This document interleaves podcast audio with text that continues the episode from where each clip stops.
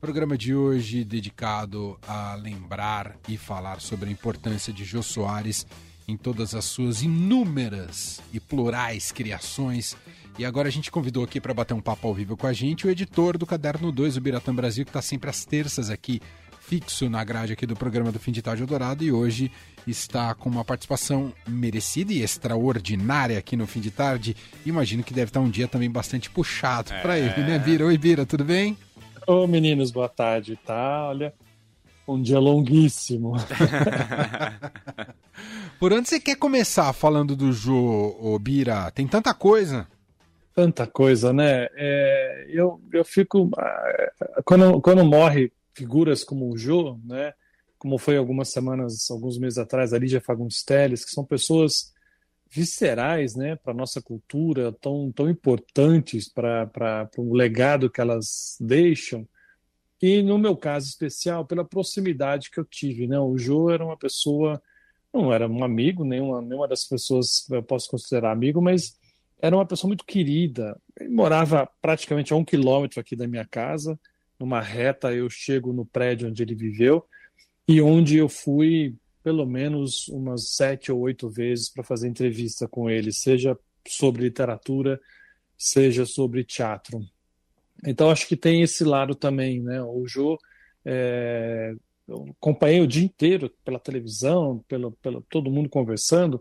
Hoje todo mundo exaltando essa genialidade do Jô e parando para pensar, realmente não é um exagero dizer gênio talvez não, mas era uma pessoa única pelo, pelo talento, né? A TV ficou mostrando a tarde inteira, o dia inteiro, cenas dos programas humorísticos dele, são engraçadíssimos até hoje, algo como Charlie Chaplin, Oscarito conseguem fazer, né? Passa o tempo e você continua rindo com essas pessoas. Então isso não é nada fácil.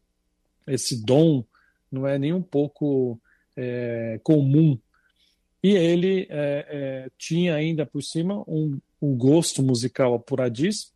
Hoje à noite, né, aqui na nossa querida Eldorado, vamos descobrir ou redescobrir isso. Sim. Lembrando, né, Jam Sessions, que ele. É, eu cheguei, olha só, é, na época que ele gravava a, aqui na rádio, aí na rádio, eu já trabalhava no Jornal da Tarde e cheguei a, a vê-lo é, um dia, uma noite, chegando para fazer o programa eu estava saindo mais tarde e encontrei ele chegando, assim, uma emoção de ver o Jô Soares. Que legal, na casa, né? Na casa, assim. E a, as fotos que eu vi do nosso arquivo, dele segurando aqueles discões, né? Os famosos, as famosas bolachonas, né? De disco vinil. Então, é, aí você ouve ele falar e eu conversei um pouco com ele sobre é, jazz, né? Eu entendo muito pouco, mas bastava jogar um nome que ele já né, escorria com uma facilidade tremenda. É, literatura, sim, uma área que eu domino, acredito, e aí a gente, vamos dizer, jogava de igual para igual. ele tinha e deve estar agora lá uma biblioteca maravilhosa. Ele mandou construir, é, um, é uma sala enorme com umas estantes fechadas e ele criou uma marca d'água né, que é aquele, aquele, aquele carimbo, vamos dizer assim, que as pessoas que gostam de livro, têm coleção de livro, criam para deixar marcado, é, para deixar individualizado aquele livro. Né? Então era como se fosse um carimbo do Jô Soares que tivesse ali no, na, na, nos seus livros. E falando várias vezes com ele sobre literatura, ele chegou a me dar um desses livros, eu tenho ele guardado até hoje, com a marca d'água que ele criou, então é um livro totalmente individual, é, era uma pessoa realmente fanática por literatura policial, principalmente, tanto que as obras que ele escreveu de literatura, as últimas eram é, policiais, romances policiais. E no cinema, é, poucas vezes a gente lembra, mas ele foi mais atuante nos anos 50, 60, um pouquinho nos anos 2000, é, mas acho que a, a grande sacada dele era ter esse contato com o público via programa humorístico, que todos os bordões que ele e os personagens que ele criava falavam, virava algo comum, né? A gente vivia repetindo as frases que ele dizia, era comum. Na segunda-feira era o dia que ia ao ar o programa dele. na terça-feira, na escola, nas ruas, nos ônibus, era impressionante. Você ouvia esse eco, né? Vai para casa Padilha, bota ponta tele, muito amigo. né? São expressões que a gente falava com, menor, com a maior facilidade e todo mundo entendia. Quando você falava muito amigo, numa situação que alguém estava querendo te deixar numa enrascada, era facílimo identificar. Então, isso é algo que pouquíssimas pessoas têm, né? essa facilidade de comunicação imediata, é, e que o Jô tinha é, e deixou como um grande legado. Ah, e, e, impressiona também, Obira, dada essa sua é, genialidade, a independência que ele tinha com, com humor político dentro do, de uma TV Globo, não é, Bira? Maravilhoso isso. É, era uma coisa que ele é, e ele deve, ele falava muito isso, né? É, devia muito ao Max Nunes, que era um redator de humor lá da velha guarda, alguém que escreveu programas para rádio, né? Balança mais não cai é, tinha essa, essa verve da, da palavra. E o Jô trouxe, juntando a essa criação da palavra que o Max produzia, o Jô transformava aquilo em imagem né, para televisão. E durante a, a, a, ditadura militar, você tinha que falar por é, jogo de palavras, né? Eu adorava uma, uma cena que ele tinha sempre, que era ele fazendo ginástica junto com a Cláudia Raia, e eles estavam ali. É maravilhoso.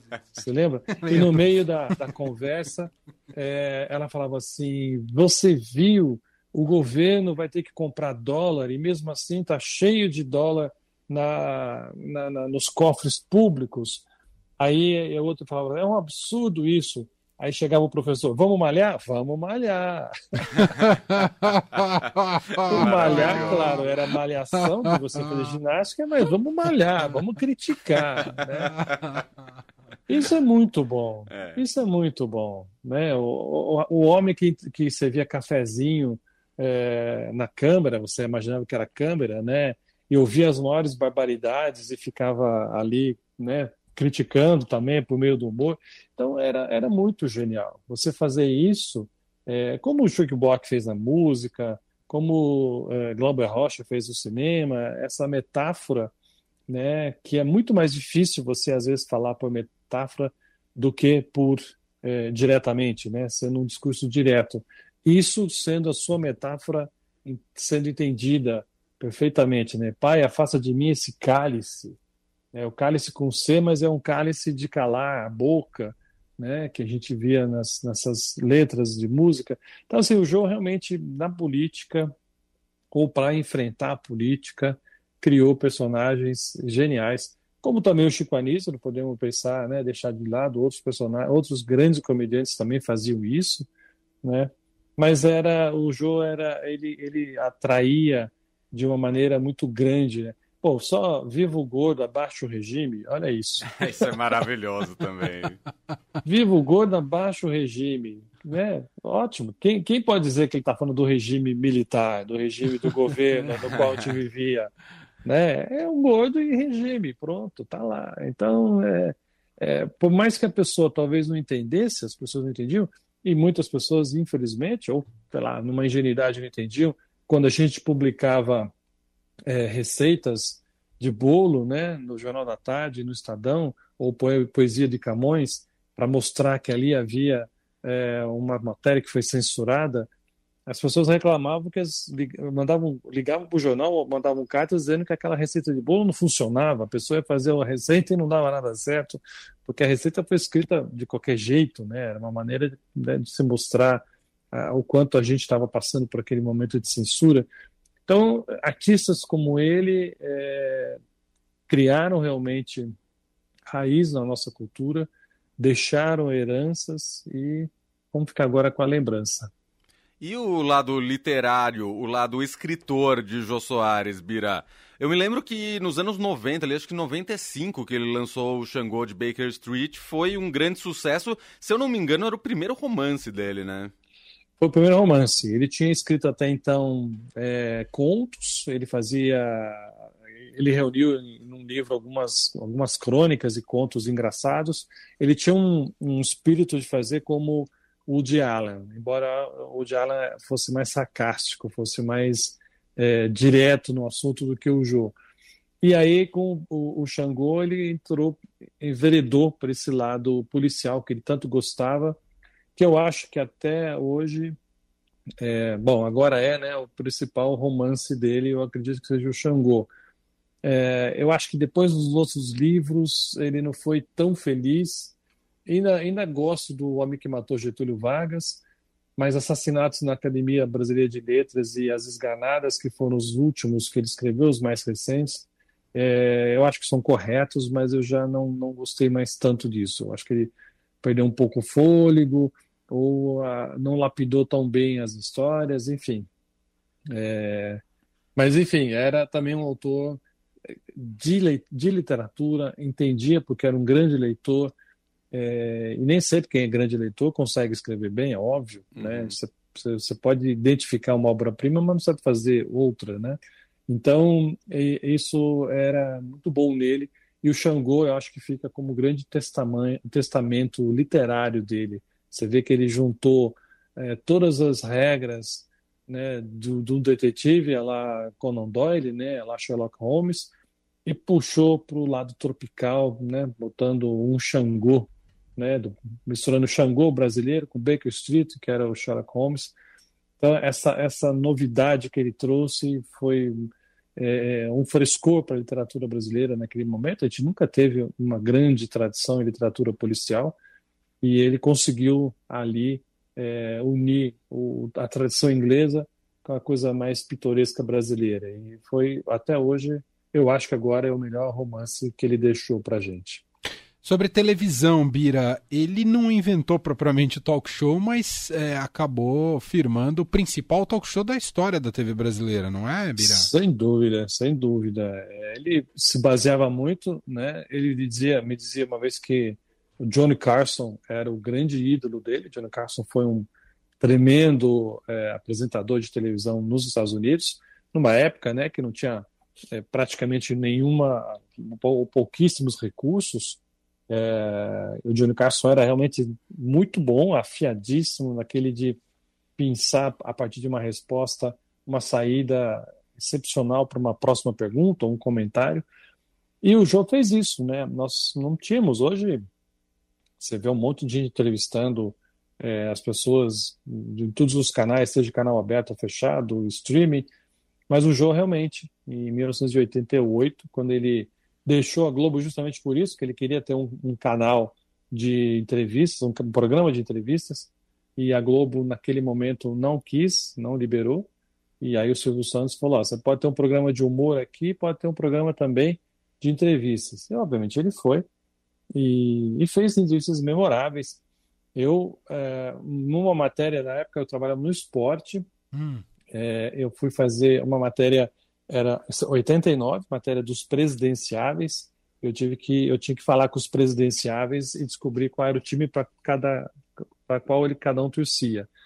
E naquela noite, uma noite de segunda-feira, na gravação do jogo lá no SBT, estava o Fernando Collor de Mello, e eu fui até lá para falar com o Fernando Collor, acabei ficando muito mais maravilhado de ver a gravação do programa do Jô naquela no, no SBT e, e, ali nos bastidores você via como realmente ele dava conta, ele mudava, ele alterava a ordem da gravação, porque ele achava que a, aquele entrevistado que ele acabou de falar, com que ele acabou de falar, daria mais liga com fulano, que seria o terceiro da fila, puxando para segundo e deixando o outro como último, é, sabendo que aquilo realmente seria é, melhor para o telespectador.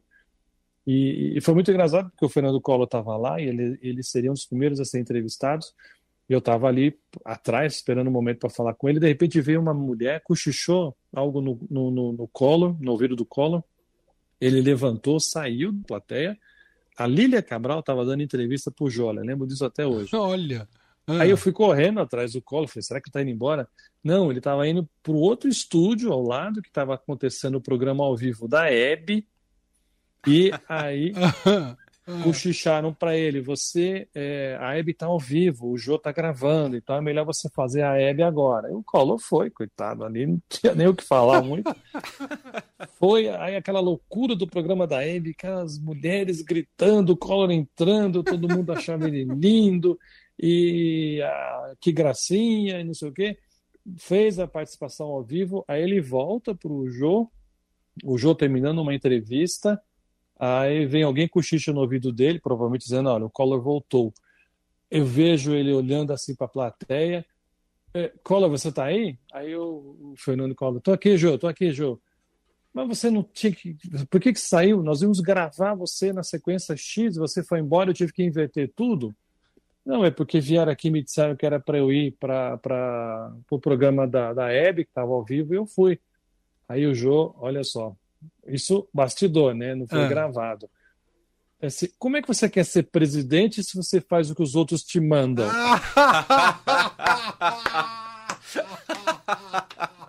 Foi o maior sorriso amarelo que eu vi na minha vida. Que maravilhoso. O Jô estava realmente pé da vida, você percebeu que ele estava furioso pelo que aconteceu. Mas ele falou isso: como é que você quer ser presidente do país se os outros mandam em você? Nossa, sensacional. É, demais. Maravilhoso. Não, e é extraordinário pensar a formação que ele teve, né? Que nasceu. Uh, o João nasceu numa família rica, né, Bira? Exato. Que, que pôde ter uma formação uh, que pouquíssima gente no país tem, né? Formação do ponto de vista educacional. E ele normalmente você acaba sendo empurrado para carreiras que não vão para o humor quando você tem uma é, formação claro. dessa, até com escolas internacionais. E é muito interessante como ele, é, com toda essa formação e toda essa bagagem que depois a gente pôde conhecer, mas que o humor foi a primeira escolha dele, não é, Bira? Foi, é verdade. O humor, a arte, eu diria, sabe? É. Ele, ele dizia assim que ele era um homem muito feliz e felizado por ter tido o pai e a mãe que ele teve, que eram duas pessoas, segundo ele, agitadíssimos, viajavam muito, é, adoravam ir a shows, a, a, enfim, tudo, todos os eventos culturais eles participavam. E o João, inicialmente, era para ser diplomata, né? Ele ia estudar para ser diplomata. Afinal, família rica, Rio de Janeiro. É... Falava seis línguas, né? falava muitas línguas, ele estudou na Suíça. Quando ele tinha 12, 13 anos, ele foi sozinho morar na Suíça e estudar lá. Mas ao mesmo tempo a arte era realmente o caminho dele. E, e como ele soube aproveitar esses momentos raros né, de quem tem dinheiro, é, ele contou, e está isso na, na, autobiografia dele, lá são dois volumes, tanta história que ele tinha para contar, ele teve que fazer dois volumes. Ele estava lá na Áustria, na cidade onde ele estudava, não me lembro qual era, e ele soube que o Oscar Peterson, um dos maiores pianistas de jazz de todos os tempos, estava ali naquela cidade e ia se apresentar. Mas ele soube em qual hotel, ele descobriu em qual hotel o, o Peterson estava ensaiando, que o Oscar ficava cerca de oito horas por dia ensaiando no piano de um grande hotel lá na cidade austríaca.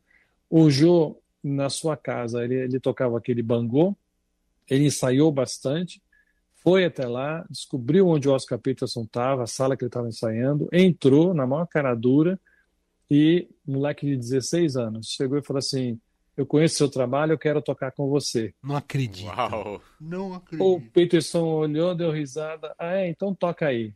Aí ele sacou ali o, o seu instrumento, o bangu, e começou a tocar junto com o Peterson no piano. E ele se apresentou junto com o Oscar Peterson ah, naquela noite. Coisa magistral. Sensacional. Que magistral. Sensacional. Então, é, assim, eu lembro que eu brinquei com ele, que ele parecia um Forrest Gump. Lembra do Forrest Gump? Que ele estava em tudo quanto é momento histórico da vida. é verdade.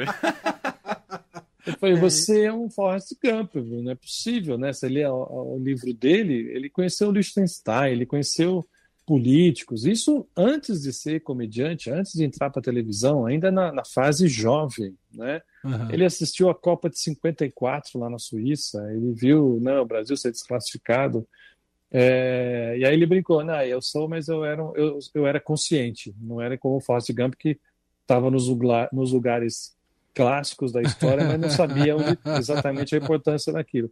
Ele falou: não, eu sabia que eu estava fazendo história, que eu estava vendo a história acontecer. Então, eu, eu, recomendo a leitura desses dois livros autobiográficos porque são muito engraçados. Aliás, você falou da Copa do Mundo, ele também era apaixonado pelo Fluminense, era gostava muito de futebol. Eu me lembro de pelo menos dois episódios que eu me lembro, eu era criança ainda, mas eu me marcou muito que em 94, na Copa, ele, ele levou o programa dele pros Estados Unidos. Olha. O João 11 e meia era feito nos Estados Unidos. E eu me lembro que, agora não vou me lembrar o ano, mas de um dia que ele era muito fã do João Carlos Albuquerque, o canalha.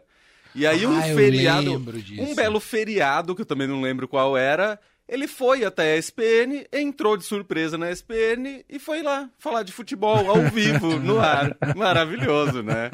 E ah, aliás, salvo engano, o último trabalho dele na TV também foi ligado ao futebol, porque na última Copa do Mundo ele fazia uma mesa redonda na Fox Sports. Ah. Isso, foi comentarista ah, ali, ele tinha ali uma é, convidaram ele, já não estava mais na Globo, e aí ele, ele foi e fez. E, e criou o Zé da Galera, né? Que é um dos personagens é, mais é. fantásticos, né? Na, na, Copa de, acho que 98.